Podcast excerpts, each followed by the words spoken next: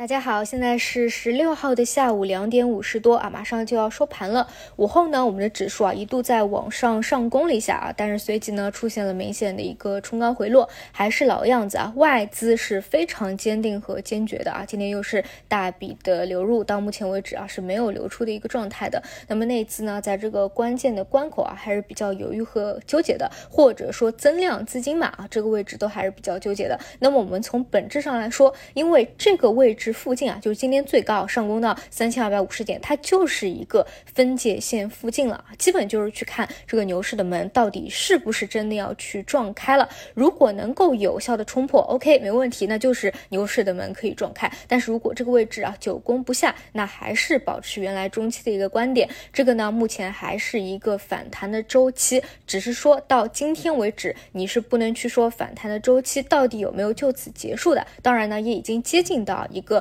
分辨的关口了，也就是今天的一个打到重要压力位的一个冲高回落，往后的一个走势非常关键。那么有几种可能，我其实个人认为啊，在外资那么坚决的情况下啊，只要有回调，他们都还是流入的情况下，你说这种环境想要去立马回调啊、下跌啊，其实比较难啊。所以我倾向于这个位置附近，可能接下去几天会做一个横盘震荡整理的一个动作，然后分小点就放到年后回来。以后看看内资机构和外资机构怎么样去动了啊。总之，今天的盘面，我个人认为今天是一个非常关键的分水岭啊，就看。这周的后面几天和节后回来的那一周啊，基本上就是见分晓了。所以呢，大家也不要过于的激动啊。我目前都是当成反弹去看的。所以，如果你在今天情绪最好的时候想要去冲，你不仅是今天可能会遇到冲高回落的情况，而且我个人认为啊，就是如果这真的只是一波反弹，并不是反转的话，那接下去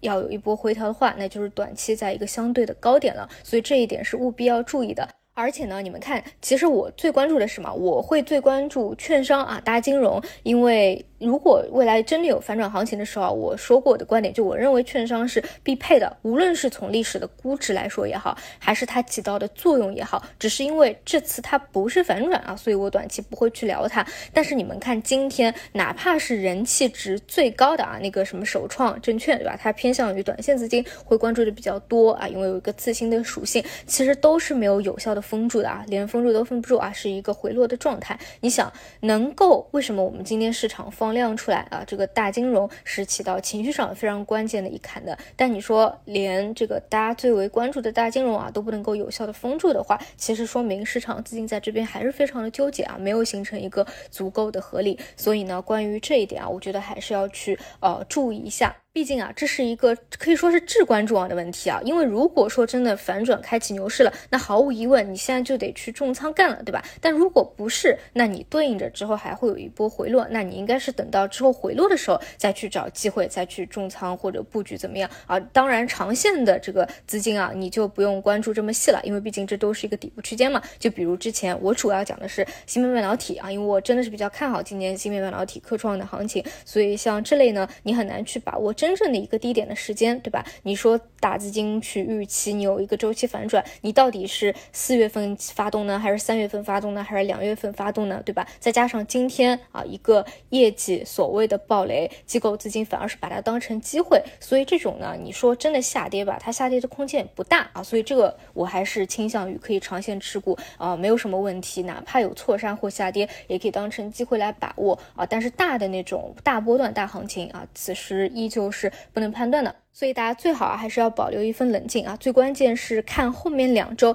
资金的一个选择啊，这个无疑是最最重要的。另外就是数字经济啊，这个依旧看好啊，而且是不跟着大盘走的，哪怕之后大盘真的开启回调了，这一块的博弈性啊，依旧是非常有价值的。那么以上就是今天的收盘内容，我们就明天再见。